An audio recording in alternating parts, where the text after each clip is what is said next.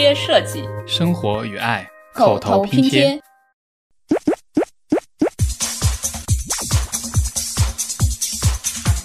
就我们人类就发展出了这一种机制，就让你看到有这些特征的东西，你就会觉得啊，好可爱呀，我好想照顾它。做一个大莲花的足球场，我们为什么会觉得它是丑呢？莲花不可爱，莲 花不可爱吗？莲花可爱，会有人觉得莲花可爱。你做一个小雏菊，大家可能就觉得它可爱了。我们这有点歧视莲花耶。我们会比较追求一种温和、不与人针锋相对的状态，所以无论什么东西包裹在这样一个甜美、比较无害的表象下，是比较更容易被人接受、更容易喜爱的。可爱，我们看似它是一种很无害、很无助的状态，但是在《可爱的力量》这本书里面，它其实也有提到，它是一种对于权力结构的 破坏。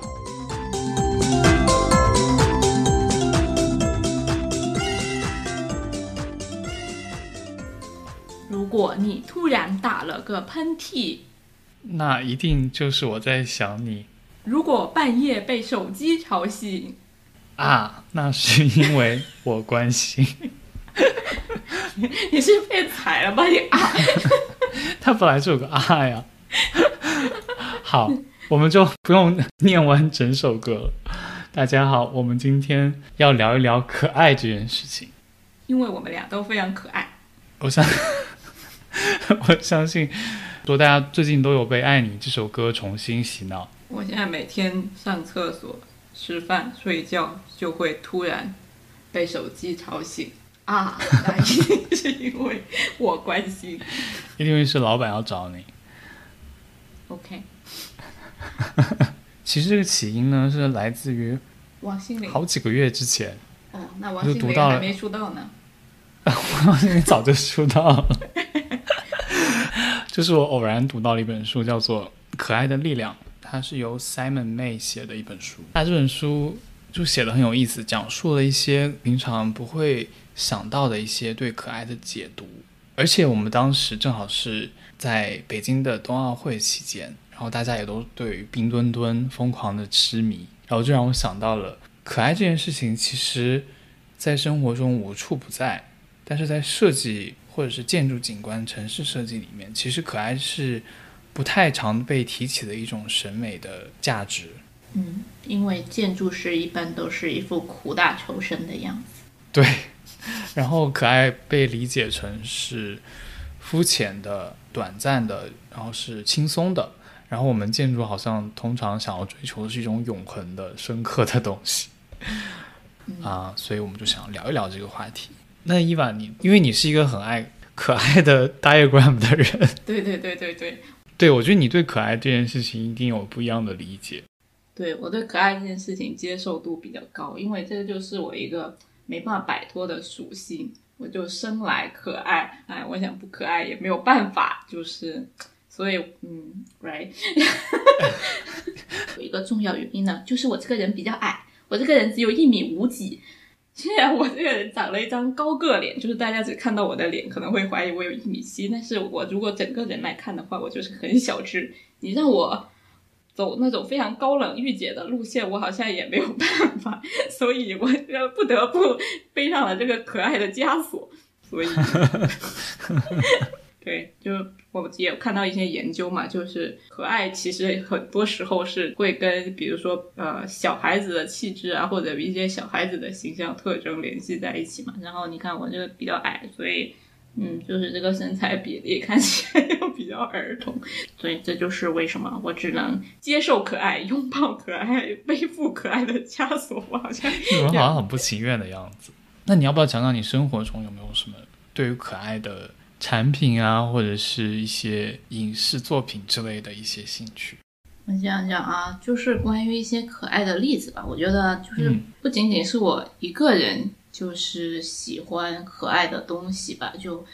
我相信现在很多人都很喜欢可爱的东西，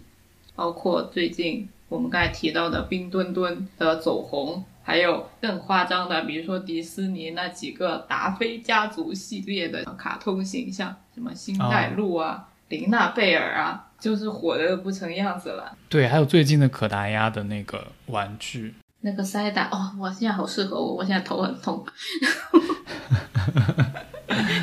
我需要。所以我觉得，就是可爱的东西，有时候吧，因为有些人虽然他表面说啊，这个好幼稚啊，好低龄啊，但是我觉得他心中其实肯定是有一些悸动的，他只是在硬撑。你觉得呢？作为一个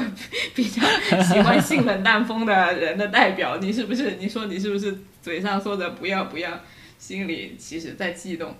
我没有说不要不要了。我还是会喜欢可爱的东西吧，尤其是对于比如说一些游戏啊，尤其是游戏，然后我可能还是会倾向于 比较低幼的那种，比如说宝可梦系列，或者是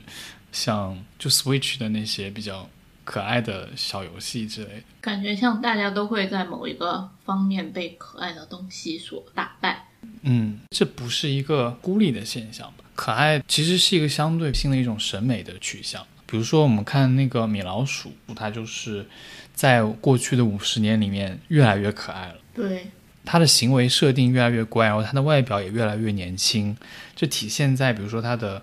头越来越大呀，然后眼睛和那个头盖骨 越来越大。盖骨，对，米老鼠本来呢一开始的形象是很像一只真老鼠的，你就会觉得它有点嗯。就不是很可爱。你要是查查五十年前的米老鼠，还有各种大家米老鼠的装扮，你不仅会觉得不可爱，还会觉得很可怕。然后它 现在就是变得就是就是从四肢比例上来说，它的身子就变得越来越圆滚滚啊，然后手脚会变得短一点。原来是那种身材很瘦，然后手脚很细长。然后现在眼睛也会越来越大，头也会越来越大，头身比越来越大，就是会偏向那种嗯可爱的形象去发展。嗯，没错。那既然我们说到这里，我们就可以直接聊一聊，就是我们为什么会认为一个东西是可爱的？这背后到底是人性的泯灭，还是道德的沦丧呢？这叫人性的那个觉醒，不是泯灭。那我们来说一说这件事情。说到可爱这件事情，就一定要说到一个人。就是康拉德，谁是康拉德？康拉德·洛伦兹 （Conrad Lawrence）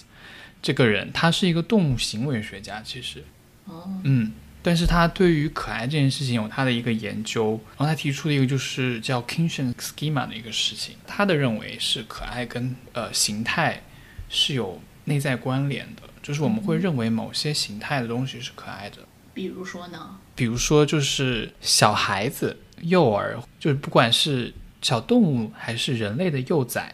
他们的某些外貌上的共性，我们都会天生的从一个进化的角度来讲，我们继承了这种青睐于这种可爱特质的一些基因，然后我们就会天然的对可爱的事物催生一种保护的欲望，想要抚摸它，想要抚养它，照顾它，这样我们的人类就可以延续下去。嗯，对。所以这个就跟小朋友的那种形态特征特别啊有联系，比如说，嗯，大大的头，大大的眼睛，因为人的眼睛出生就是那么大，但你的头是会变大的。随着你的成长，你的头越来越大之后，你的眼睛相对来说就变小了。所以小朋友的眼睛会相对比较大。然后比如说圆嘟嘟的脸，就很有胶原蛋白的那种脸，还有圆滚滚的身子，还有短短的胖乎乎的手手脚脚。还有一些咿咿呀呀的声音，我觉得可能从声音啊，或者那种触感啊，软软的，啊，就都会让人家产生说啊，这是个婴儿，这是个宝宝，他很需要照顾。就我们人类就发展出了这一种。机制就让你看到有这些特征的东西，你就会觉得啊，好可爱呀，我好想照顾它。就包括比如说一些小猫啊、小狗啊，它们是不是也有这些特征？比如说头相对比较大，眼睛比较大。一只眼睛比较大的猫盯着你，你就会可能相对比一只眼睛很小，像孙红雷一样的猫盯着你，你就会觉得它对不起孙红雷，就会你会觉得它相对可爱一点，比较想要摸它。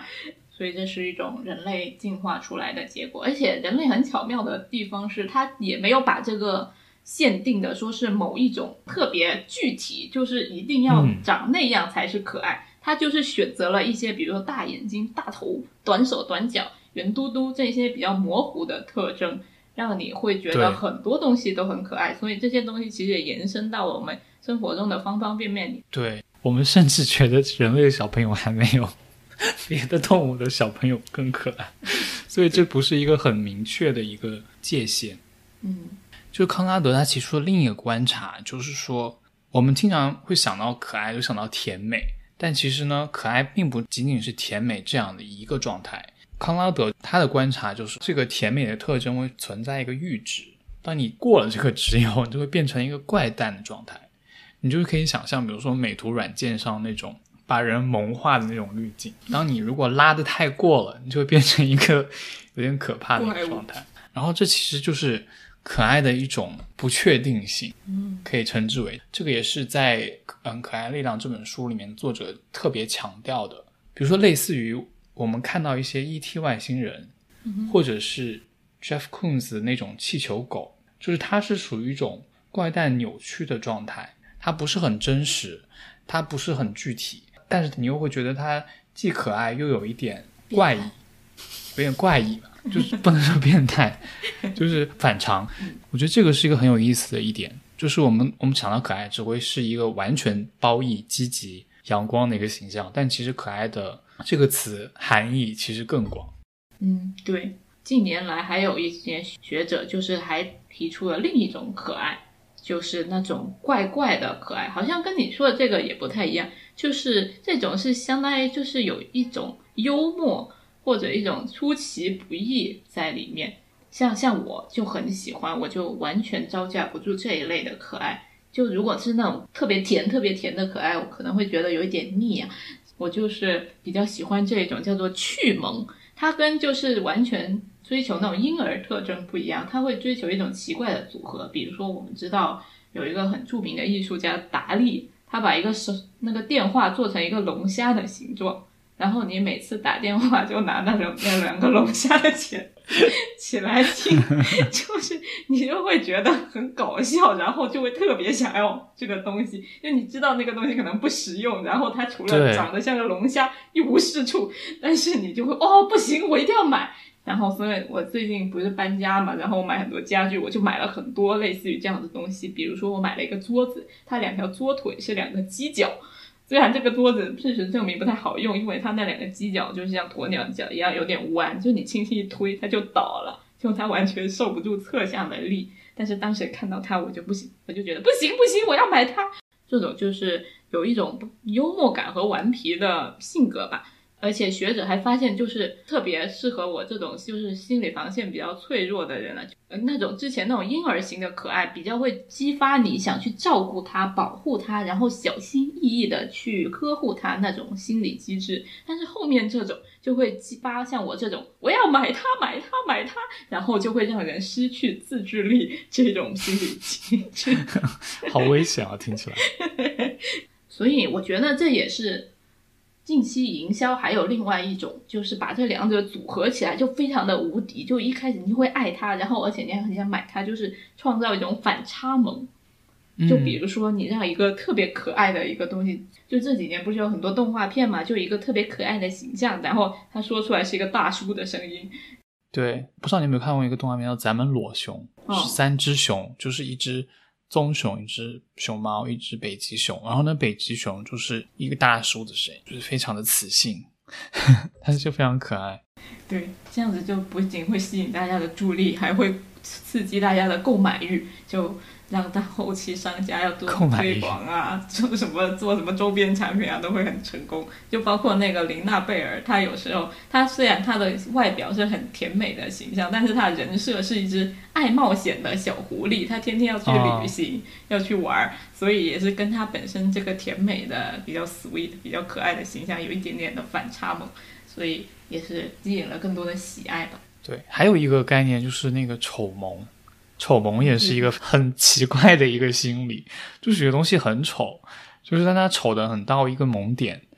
嗯，我甚至不知道怎么去来归纳这一类的事物。有什么东西呢？你举个例子，什么东西是丑萌？比如说，就牛头梗，也不能说它很甜美，但它就是非常的可爱。就是它眼睛也不是很大，但你就觉得它可爱。就是它不 track 全部的 box。对，我觉得这反映了就是可爱的这个不确定原则真的很神奇。就它好像没有一个单一的一个标准。我其实想再引用一下，就是这个 Simon 说的一些话，比如说他说到。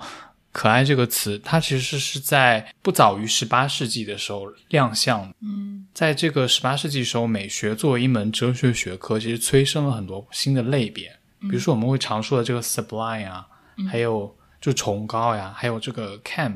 camp 就是一种怪诞的、荒谬的这种审美，还有这种媚俗的审美。这个媚俗的审美也是很很有意思，就是媚俗和可爱，其实在这本书里面，他有谈到，其实有一个微妙的边界。媚俗的话，其实它也是通常是我们讲的怪诞的呀，然后不太正常的、反常的一些。但是呢，可爱它的不确定性，就让它跟媚俗产生了很大的一个区别。举个例子啊，就比如说我们动森，动森里面的人，他讲话，他不是真的讲人话。他如果真的讲人话，他就有点吓人。他讲的是一种有点可爱的、可爱的变变形的，就你没法识别的。然后还有刚刚提到的所有的这些吉祥物，不管是琳娜还是冰墩墩，其实都是设计的时候都是他们不应该发出声音，就是它里面扮演的人不应该讲话。嗯，就他们的设定，像人，他不能太像人，它不能太逼真。对对对，它要保持它的一种抽象性。就这个是可爱一个很重要的一个特质，这个特质让我们会对它有一种亲近感，然后有一种想象感，然后我觉得这个是可爱非常强大的强大的一个地方。嗯，对，这个可能跟恐怖谷效应也有关系。就是有一个理论，就是如果一个东西它像人的程度，随着它越来越越来越越来越接近人，但是它还没有到真人那个。点的时候，你就会觉得它很恐怖。比如说啊，之前索尼克那个电影，对，像索尼克的前一版，就是有点太像人，你就觉得呃不可爱。然后，比如小时候你看那种老式那种时装店那种模特，你是不是觉得他很吓人？模仿真人，但是他又不到真人。然后包括比如说林林娜贝，不是林娜贝尔，安娜贝尔，说错了，林娜贝尔跟安娜贝尔是安娜贝尔是谁啊？安娜贝尔是温子仁拍的一个恐怖片，里面就有一个娃娃洋娃娃，就那种洋娃娃，有些人也会觉得很恐怖嘛，就是因为它很像真人，但是它又对对，好吧，那我们再说说可爱的功效吧。我们刚才说了半天啊，说说了半天什么是可爱，然后我们为什么会觉得可爱的东西可爱？那可爱在我们的生活中有什么运用呢？从我们一开始说了，就从人类进化的角度上来说，一个可爱的婴儿可以保证他受到照顾，他能活下来，保证了我们这个种族的繁衍。然后其中还有另外一个方面，就是如果你比较容易感知到一个东西可爱，你也比较容易活下来。这是为什么呢？所以我们。我们大家平常生活中都不要羞于承认自己觉得什么东西可爱。如果你觉得什么东西可爱，那说明你这个基因好，你值得活下来。为为为什么呢？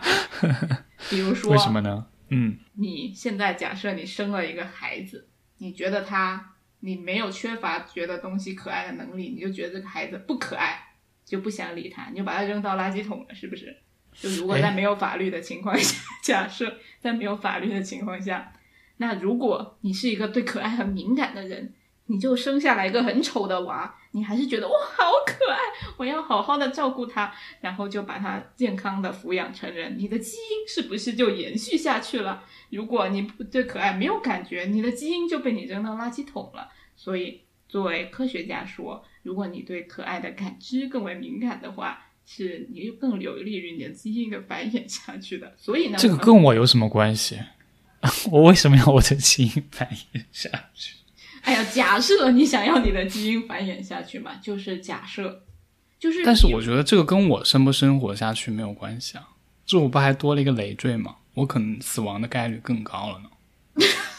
被小孩子作死。嗯，挺好的，那你多买点养老保险吧，你。突然被我我妈上身呀！你没有你不生小孩，你以后怎么谁来养老 给你送终啊？啊！你继续，你继续。好了，反正就是这个道理嘛。就比如说我们，我们活到了今天，像我们俩活到了今天，就是人类五千年文明上下五千年文明之后，我们今天这个基因还存在的，说明我们的祖先都是比较能感知到可爱的的猿猴，所以我们才有我们，不然我们就已经早就被吃掉了。但是这个有点鸡生蛋还是蛋生鸡的问题。为什么呢？到底就到底是因为可爱的小孩更容易生存下来呢，还是说就是两个部分？首先，你需要有一个可爱的小孩；第二，你需要一个能感受到可爱的大人，这是两者缺一不可。但是就是这个，我觉得是一个主客体的问题嘛。就我觉得这两个东西就是不可以脱离对方存在的。是啊，但假设你现在把你交给一头狼，就假设把婴儿的你交给一头狼，嗯，然后你虽然很可爱，你超级可爱，你超级好看，但是这只狼感受不到你的可爱，你是不是它就把你吃掉了？然后那它不是可幸福了？它可幸福，那它不是很爽吗？它都把我吃掉了，不是很爽？它把它要是看到我以后不忍下嘴，那它多惨，它怎么就惨？他就饿死了。它就不是只有你，可他可以去吃别的丑的小孩啊。就是如果一只狼它特别感受，特别容易感受别的东西可爱，那它就不太容易活下去啊。它可以去吃点老母鸡。那个没有，你要跟别的狼比嘛，对吧？嗯，我这个例子举的不恰当，因为正常人类不吃小孩，所以 anyway，我这个例子举的不恰当。对，不是有那种狼孩吗？不是有那种被狼养大的小孩，那就说明狼还是有感知到可爱的能力的，是不是？不然不，我觉得是因为小孩可爱，越可爱的小孩，不管你是人还是动物，你都越容易存活下来，就是我们这个就要从一个实验，一个科学的实验来佐证我这个理论啊。就有一个科学家，他嗯就是让我们一般我们人类社会观察到，都是女性愿意发付出更多的时间照顾他们小孩，而且对他们的小孩更加的有那种照顾的欲、保护欲，是不是？相对于来说，相对爸爸来说，爸爸就相对于妈妈来说，没有对那个小孩的那种叫做什么情感连接那么的深刻。平均来说，就个体不算啊。然后就有科学家呢做一个嗯实验，就抓了一群小朋友的照片，婴儿的照片，然后用一个不同年龄层次的男性和女性对他们评分，然后呢就发现。十九到二十六岁的男女性比十九到二十六岁的男性对可爱这个事情更加敏感。就因为其实我们感受到可爱的时候，大脑皮层是会有一些反应的，就会分泌出一些激素，让你去产生一种开心快乐的感觉。然后我们是发现女性对这个东西比男性更加敏感。然后从不同的年龄上来对比呢，然后那些十九到二十六岁的女性会比四十五岁到五十一岁，就是比较偏中年之后的女性对可爱这件事情更加的敏感。那是不是就说明，就是这种可爱是因人而异的？就是就是就是会不不，我 我怎么把我自己绕进去了？就是近于，好吧，我觉得这个说明了，就是就是可爱，就是能够嗯激发人家去照顾一个。小婴儿照顾一个可爱的东西的功效，而且这个东西是跟人的那个繁衍息息相关的。但这个还是对啊，就还是最初的那个观点嘛。我觉得还是你长得可爱更容易留下来，是因为你可以被得到更多的照顾。嗯，所以我们留下来的人都是既能感受到可爱又长得可爱的人呀。也也也也不一定，就是至少我们是长得可爱的人。就你不需要感受可爱这个不能论证感受可爱这件事情。就算你爸妈不照顾你，你你如果你够可爱，你的叔叔阿姨也想要照顾你，这个暂时还证明不了你爸妈感受的这个问题。我觉得，但是如果同样的你，你嗯在你妈二十六岁的时候出生，和在你妈五十一岁的时候才出生，你活下来的概率就变高了。因为你妈到了五十一岁的时候，可能就不觉得你可爱了；她二十六岁的时候可能会觉得你可爱，所以到、嗯，不一定啊。那现在我觉得那老人反而觉得更喜欢那些小朋友，啊，那那是他们攀比，他们可能没有觉得。我对这个论点不是很 不是很 invested。嗯，好吧，anyway，可爱还有一个功效就是跟我们刚才这个是息息相关的，就是可爱呢就会引起大家的保护欲、同情心，还有一些共情的能力。有一个特别显著的例子，就是我相信大家都看过一张照片，当时叙利亚打仗的时候，有一个小难民浮尸在土耳其海滩边的照片，大家应该都有看过。就一个小朋友他被淹死了，然后就一个可怜的小朋友孤零零的躺在他沙滩上，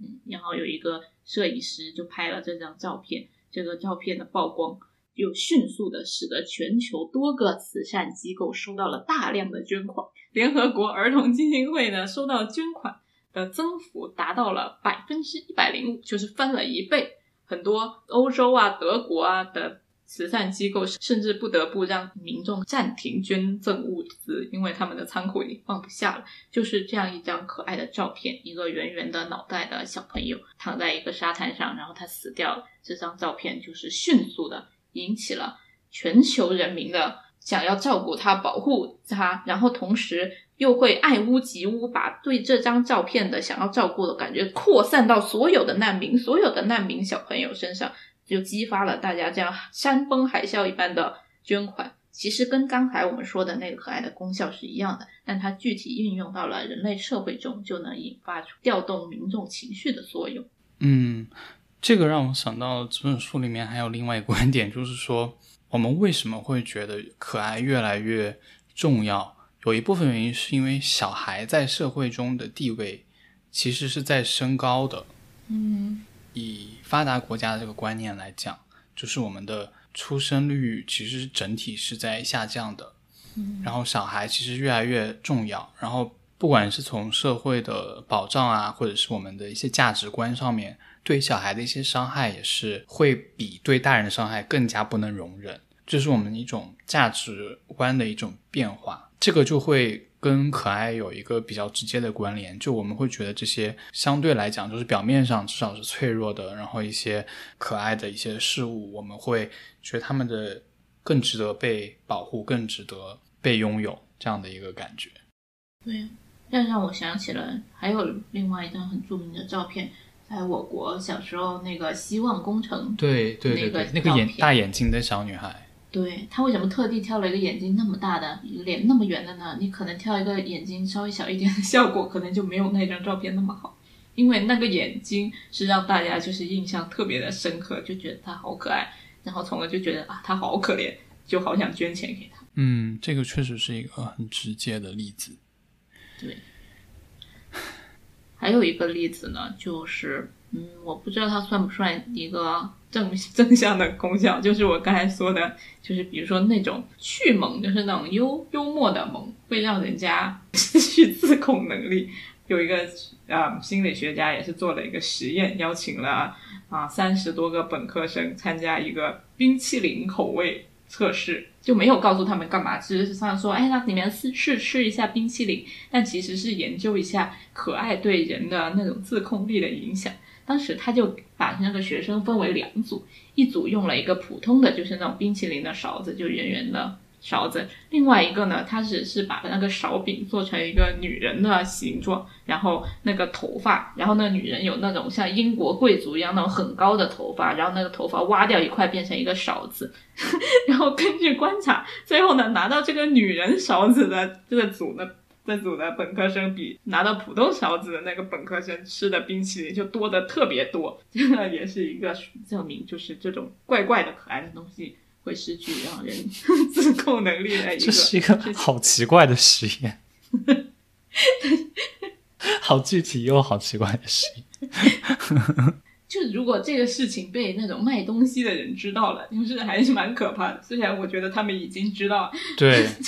我觉得这个可能我们就可以泛化来讲，就是现在这种社会上，不管是商品也好啊，或者是一些。影视产品啊，甚至一些开一个大型的奥林匹克盛会，我们都会需要一些可爱的元素在里面，就是去充当一种媒介，然后可以更加的吸引人。因为可爱，首先它天然的就会。比如说，你就会觉得它像婴儿，婴儿它肯定不会伤害你，你就会卸下对它的防备。比如说像那个创造营里面的杨超越，他就是长得其实他就是特别像那种婴儿的那种面相。首先他的脸就是圆圆的，他的五官也比较小巧，但他的眼睛又很大，所以他整个人的五官从脸型上来看是特别具有那种幼态审美的特征，所以大家就会一开始就会。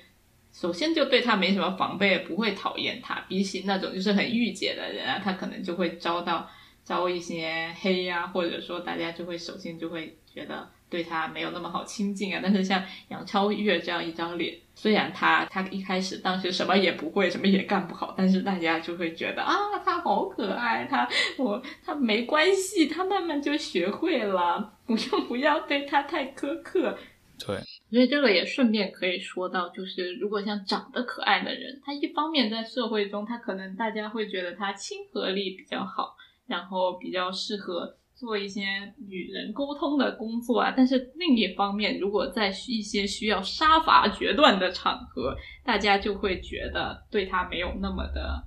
有信任度吧。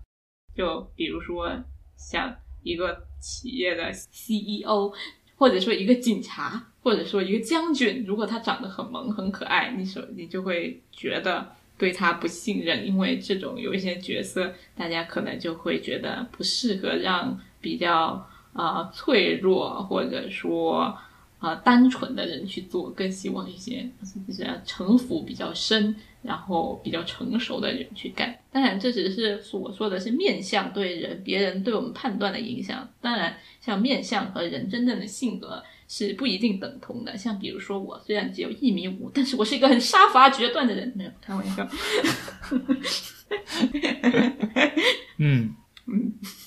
因为你刚刚提到那个关于面相这件事情，我就想要引入这个卡哇伊。卡哇伊，因为。因为日本的这个卡哇伊的文化是一个 蛮神奇的一种文化现象。卡哇伊呢？因为就像我们刚刚说的，我们会觉得像这些将军啊、什么战士啊，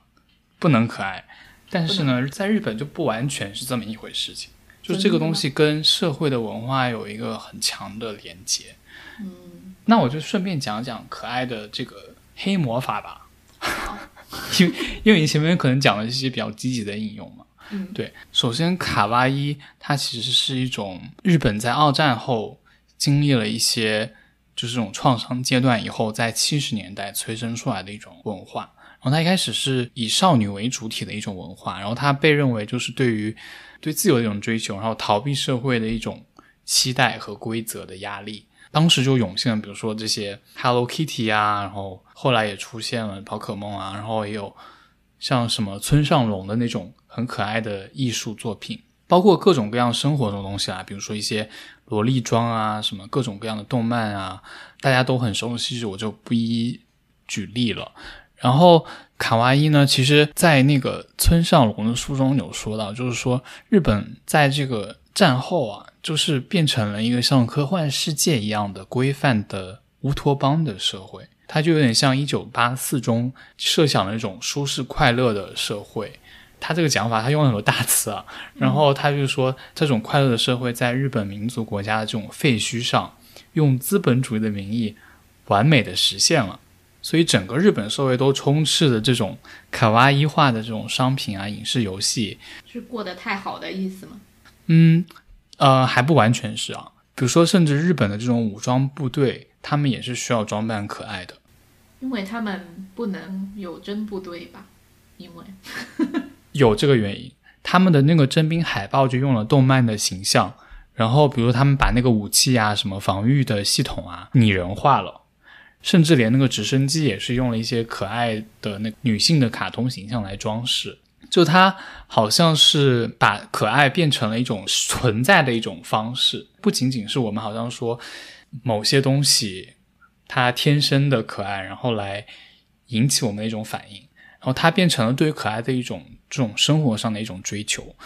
这本书里面有提到说，就卡哇伊它其实也不能只仅仅是一种拜物教式的这种投降美学。啊，这个就像你刚刚讲的，就是说，啊，日本好像在战后想要去除他以前那种暴力的军国主义的那种形象，卧薪尝胆的感觉，也不能卧薪尝胆吧，就是重新树立一种无害的、比较可以亲近的，然后就是所谓的可爱的形象。就这本书里面说到，你不要被这个假象蒙骗了，它其实不只是所谓的被动和无害的，它其实背后反而隐藏了一种。不明显的这种暴力，这种暴力就是从一方面是从我们之前面谈到的这种可爱的不确定性上，另外一方面就是说，其实我们看很多像奈良美智那一类的艺术家的作品里面，可以提看到这种很微妙的东西。他好像是很可爱的小孩子，但他那个小孩子其实内心是藏着怒火呀的。前段时间在 L A 有一个大型的他们的，对，你还去了？对对对对对，其实你可以讲一讲你的感受。就他那种可爱是带有愤怒啊，带有隐藏的暴力色彩的一种可爱，它其实能够更能够代表日本作为一个国家复杂的一种可爱的面相，就卡哇伊的这种面相，它从一个简单的审美的趣味上，更深的融合到了社会的文化里面。我感觉还是对我来说，还是有一种卧薪尝胆的感觉吧，就有点像，哎，很明显有一个典型的例子，就有点像柯南。就是他其实是一个很聪明、很牛逼，一脚能把足球踢到外太空去的一个超强的侦探，但是呢，不不得不喝下一个药水，被困在一个小朋友的身体里。嗯，我感觉就是可能日本人在战后的心情。对，我觉得我们可以说这种可爱是一种迷惑性的可爱，或者说一种 sugar coating 的感觉，就是糖衣糖衣包裹的一种东西。对哦，这个就可以想到另外一个例子，就是也是联系到日本，就是当时就是一九四五年的时候，美国不是用原子弹来轰炸日本吗？哦，那个。然后当时的两颗原子，对，他的当时两颗原子弹被命名为“小男孩”和“胖子”，听起来非常的无害和可爱。嗯，但他们造成了多少的伤亡？就是他有一种。讽刺夸张的方式去完成了对事物的一个重新的理解。对，如果你一个原子弹叫张飞和关羽，你就会觉得哦，没有什么，也挺合理的。就是像海豹突击队这种，对，就跟就跟这种小男孩，就是形成了很大的差别。对，我还想提到，就是我们前面有提到冰墩墩嘛，然后就可以说说我们国家的这个熊猫外交。嗯，因为熊猫其实是一个。全世界人民都觉得很可爱的东西，对，大家都喜欢，真的很难，就是不喜欢它。嗯，我觉得是啊，就是可爱的东西，我们刚刚也有说，就是天生让人家会放下警惕，大家就会更容易的去觉得啊，这个东西好可爱，那这是个小动物呢，有什么坏心思呢？哎，也不是说我们有坏心思啊，我就是说能够更让大家 敞开心扉的去接受你。嗯，对，那我们可以讲到下一趴。哦，下一盘，那把那个价值上上上去了之后，我们又要拉回来一点点。没有，我们就回到我们这个本行，对不对？讲一讲我们具体的设计上的应用。我们刚才一开始不就说了吗？一般建筑都是给人家一种苦大仇深的感觉，特别是这个现代建筑被那四个人密斯凡德罗，然后科布西耶、赖特。还有格罗皮乌斯，建筑四大师，这四个人啊，他们都是推崇一种极简的材料，然后减少装饰，嗯，然后推崇的建筑形态也是这种那种很很单一的颜色啊，然后横平竖直，很冷静、很理性的感觉。但是这种形态、这种形式，大家看久了就发现一个问题，就是一是看了会腻。第二，它就是导致全世界的建筑它千篇一律，就是哪个地方，无论你是上海、东京、伦敦、纽约，看起来都差不多。后来就涌现了一个思潮，叫做后现代主义。后现代主义的建筑呢，就是主要就是腻了这四个人，缺乏过，就是觉得他们过于拘谨，太过于那种迂腐。缺乏多样性，包括比如说什么丹尼斯·布朗啊、文丘里啊，他们就写了一本书，像叫做向拉斯维加斯学习，就学习拉斯维加斯那种比较自由、规矩、奔放的建筑，学的啊，我们建筑学不一定要苦大仇深，我们也可以活泼一点，或者说疯狂一点，去尝试各种各样不同的事情。然后这这个思思潮就催生了很多的，嗯，比如说纸上建筑师，他们有些虽然不切实际，但是很有创造力的想法，比如说什么新陈代谢派啊之类的，但也有一批。啊，建筑师他们就是把这个理论运用到了实际中的一些建筑来，然后这个建这个流派中的有一小部分的设计师呢，他们就做了很多很可爱的建筑。嗯，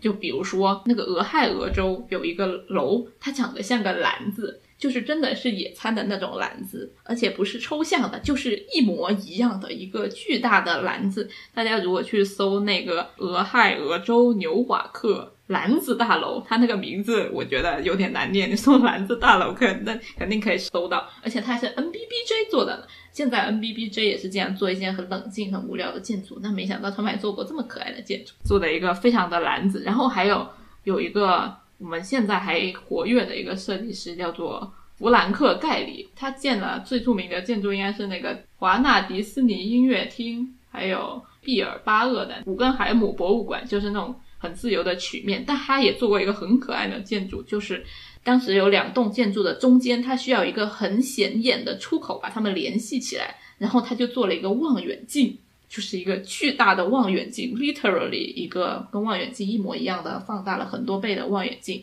然后那望远镜的两个口中间那个是地下停车场的通道，就是也是非常可爱的建筑，嗯，然后除此之外，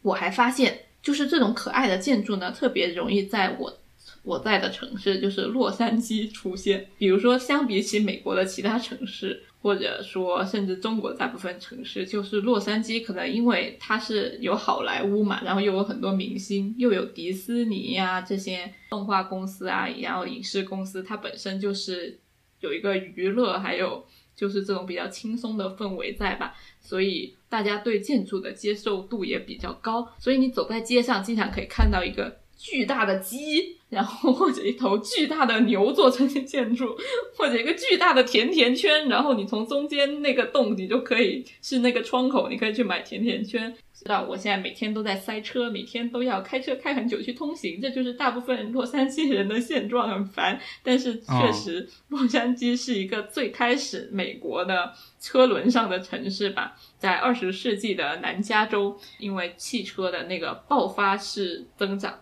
也促使了一批可可爱爱的建筑的产生，因为大家跟在汽车上开看两边的感觉，和我们平常走在路上看道路两边的感觉其实是很不一样的。我们用步行在道路上走的话，我们骑的速度是比较慢的，我们就可以仔细的看看这个建筑的立面，然后可以看看这里面是什么。但如果在汽车的状态下，特别是在洛杉矶，大部分都是高速公路的情况下，你其实过去是很快的。如果一个建筑要吸引你的眼球，它必须长得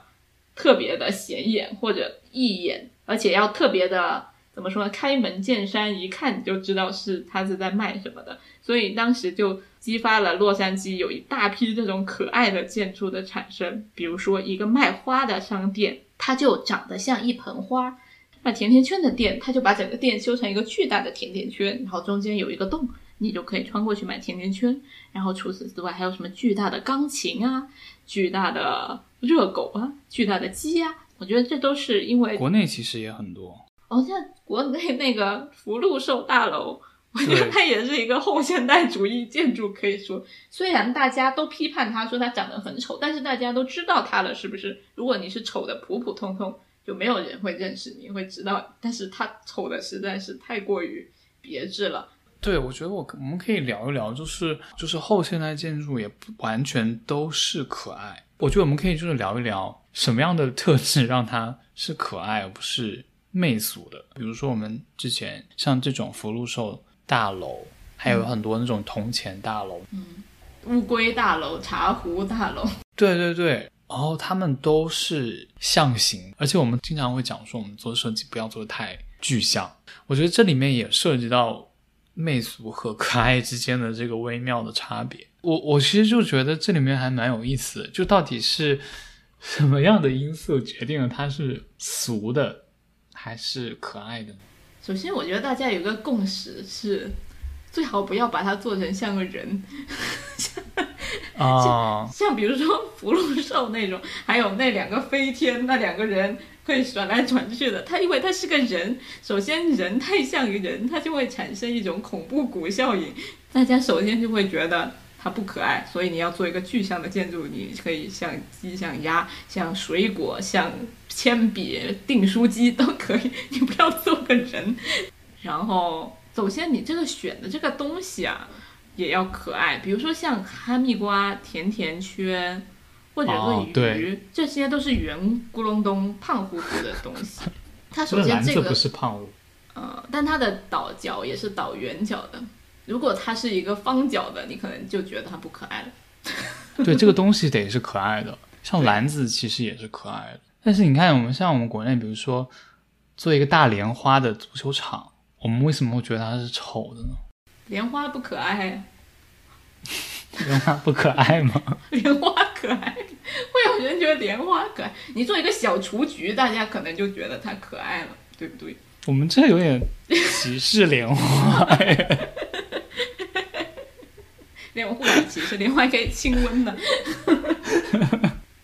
我觉得这个真的很奇怪。然后还有，我觉得颜色也要可爱。你看我们现在看到这些，它的颜色也都蛮可爱的。哈密瓜就是哈密瓜的颜色，嗯、然后这个花它就是那种木头的颜色，它也是采用了这些比较温和，然后比较偏向儿童会喜欢的颜色和材质。那如果你是用一个钢筋混凝土，然后玻璃幕墙做一个哈密瓜，你可能就觉得不可爱了。你想想，主要是这个哈密瓜，它外面是钢结构，然后中间是玻璃。哦，我突然想到一个，还有就是连接到我们之前说的这种不确定性，这个东西要最好是没有被赋予太多意义的。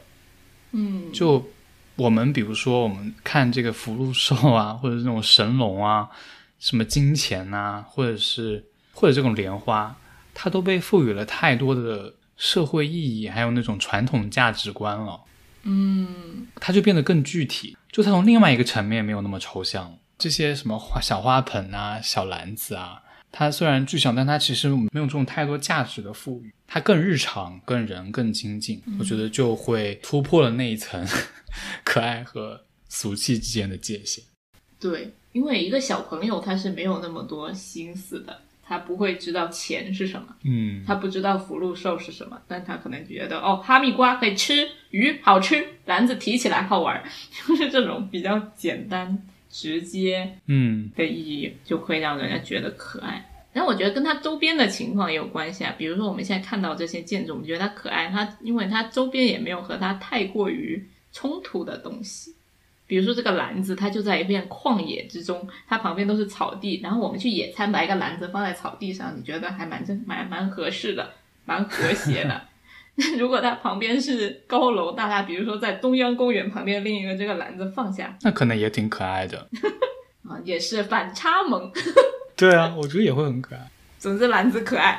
篮子就是篮子本身就挺可爱的。嗯，我们可以再讲讲景观上面的一个可爱的，就是 Bagel Garden。嗯，这个也是景观设计里面少有的可爱的，就是玛莎她早期的一些设计，我觉得都蛮有意思的。就像这个 Bagel Garden 是他自己家的一个花园吧，嗯是一个比较小的一个方形的那种院子，它是一个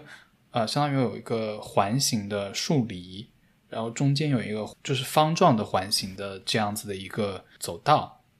他就把这个走道铺满了那种紫色的细沙，然后买了很多的 bagel，呃，用矩阵的方式放在这个走道。我们当时有在聊说，它到底是景观还是艺术作品，或者说它到底是个什么？就是它这种抽象性也让人觉得很可爱。我不知道你怎么你怎么看？它一方面很具象，一方面又很抽象。比如说，它用了一个很具体的东西，就是 bagel，然后去摆了一个很抽象的一个网格，有点像你刚刚说的那种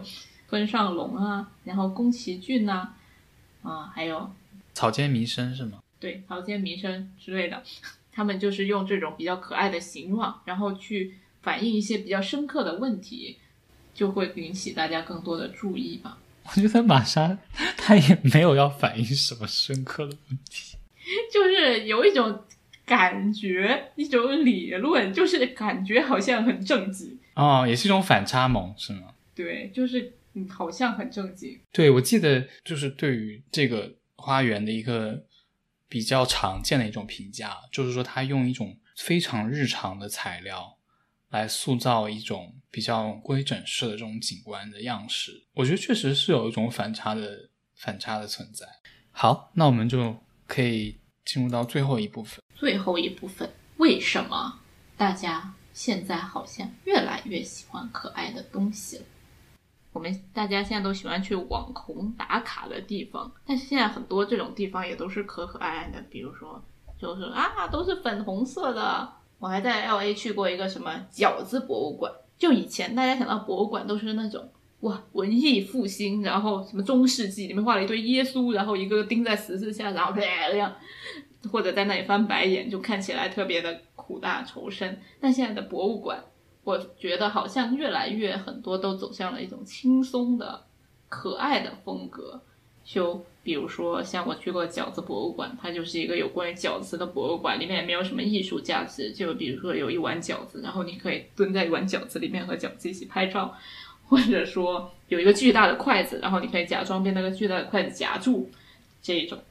嗯，像日本啊、台湾啊，他们很多也会把这些可爱的东西运用到很多。就是日常生活来，就是不仅仅是成为一个小部分人群或者说儿童的一种偏好，就是甚至他们比如飞机啊，他们会在飞机上印上 Hello Kitty 啊，或者说在地铁啊，都把地铁装饰成比如说哆啦 A 梦啊，或者说宝可梦主题的，甚至那个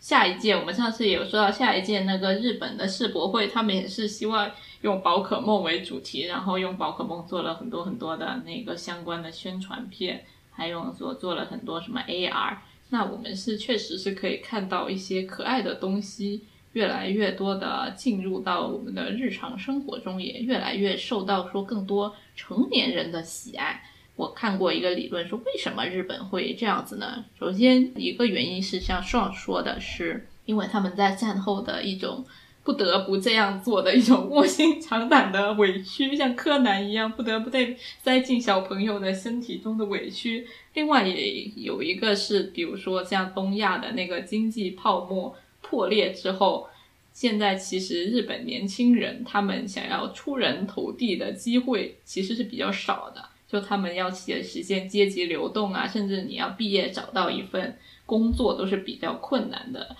就算你找到了工作，也是我们知道，我们说说中国人卷，但是日本人可能比我们卷很多。他们每天都要加班到很晚，而且还要被上司就是非常严苛的要求，让大部分人觉得说长大了没什么意思。所以整个日本的社会就是沉浸在一种不想长大的那种心情之中。所以这也是导致了他们为什么他们的。动漫啊，或者这些卡通形象、这些可爱的东西的文化特别受到大家的欢迎，也发展的特别好。嗯。然后另外一个原因也是，其实这种东西不仅仅日本人喜欢，我们会发现说，相对于欧美国家，这种可爱的事物，呃，会是更被我们的东亚国家所接受的，像。这些宝可梦啊，或者说像这些什么蛋黄君啊、熊本熊啊这些形象，在日本、韩国啊、中国这些地方都更相对欧美国家更受欢迎。就是本身也有我们一些儒家文化的影响，就是整个东亚都是受儒家文化的影响，我们会比较追求一种温和。然后说比较谦逊，不与人针锋相对的状态，所以无论什么东西包裹在这样一个甜美，然后比较无害的表象下，是比较更容易被人接受、更容易喜爱的。然后相对来说，像欧美国家，他们从来都是崇尚那种你死我活那种文化，所以他们就相对来说会更喜欢那种比较进攻性强。的那种形态吧，这也是很多经常小红书上或者有一些的美妆博主啊，会在讨论说啊，为什么欧美妆容和亚洲的妆容风格会那么不一样？像亚洲的妆容都会大把大家往可爱往小里画，把眼睛放大，然后画的很无辜很萌的样子，然后欧美妆都是喜欢画那种挑眉，然后把眼睛飞到那个太阳穴上去，然后显得非常攻击性，就是整整个跟我们本身的儒家文化的影响是有很大的关系的。嗯，这个确实蛮有意思的。我再可以从他的那个另外一个面，就是可爱的另外一个强大的一面啊，有一个对于可爱的指控啊，就是说它是一种自恋的情感，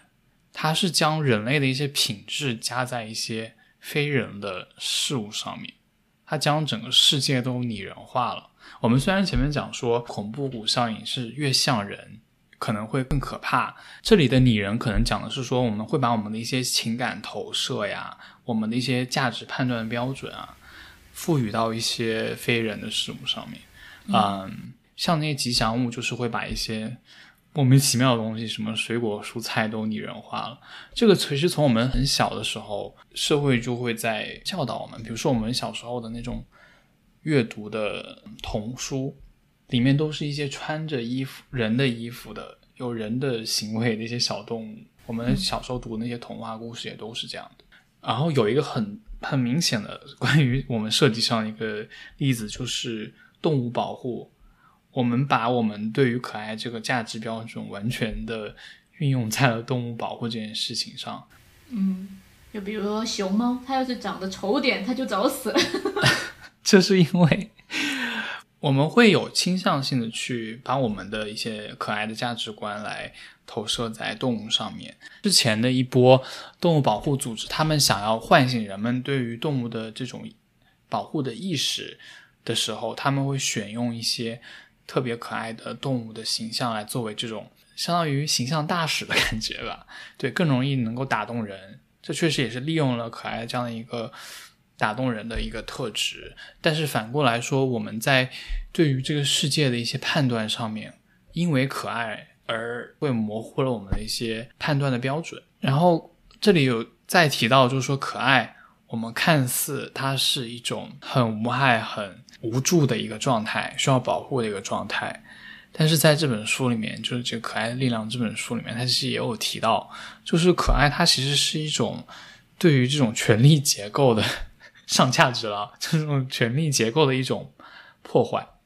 就是可爱，它其实是对一种脆弱性的颂扬，打乱了我们通常认为存在于强的人、强者和没有权利的人之间的一种硬性的区别。比如说，我们在这个动物上面就可以也可以看到，比如说可爱的动物，它好像更脆弱。熊猫它都快灭绝了，但它很可爱，从某种程度上比一些凶猛的动物活得更久。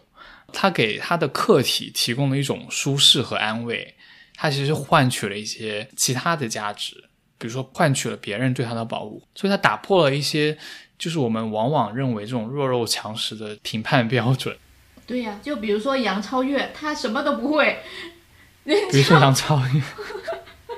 这个例子其他人跳舞跳的要死，他什么都不会，在那里舞都记不住，然后唰唰唰，大家都给他投票。这就是一种黑魔法。然后呢，这本书里面他就讲说，可爱这件事情，它就深深的反映出来这个时代下的一种独特的生存生存状态。它既可以脆弱，又可以强大，它游走在这样的一个定义之间，所以这就是可爱强大的原因。那我们今天聊这期节目，对我们的生活有什么帮助呢？有什么意义呢？没有。嗯，不知道哎。做一个可爱的人。做一个可爱的人，然后因为给给人家温柔一刀，不对，给他可爱一刀。我觉得可爱就是因为他这种不确定的状态才这么迷人，所以我们也不一定要给他下一个很明确的结论。好吧，就是反正我们能活到今天，我们都是可爱的人。相对来说，相对我们祖先其他人来说，好，好，那我们这期就聊到这里吧。好的。谢谢大家，你还有什么要补充的吗？哎呀，可爱来了，可爱，嗨，小比，你看它整天像一个婴儿一样，就很可爱。你看猫，它什么都不用做，只要可爱，它就是当了你的主人，这就是可爱的力量，这就是可爱对权力的颠覆。对它就可以在我身上踩来踩去，然后叫我给它吃，我就给它吃，我还得打工，然后给它买猫粮，它啥也不用干，它也不用给我养老，那你把它抓来，至少给我们 叫一声。小比，小比过来，小比，小比，小比，没有用，那就这样吧，这期就这样吧，太有个叫，拜拜。拜拜，祝大家越来越可爱。感谢您收听口头拼贴。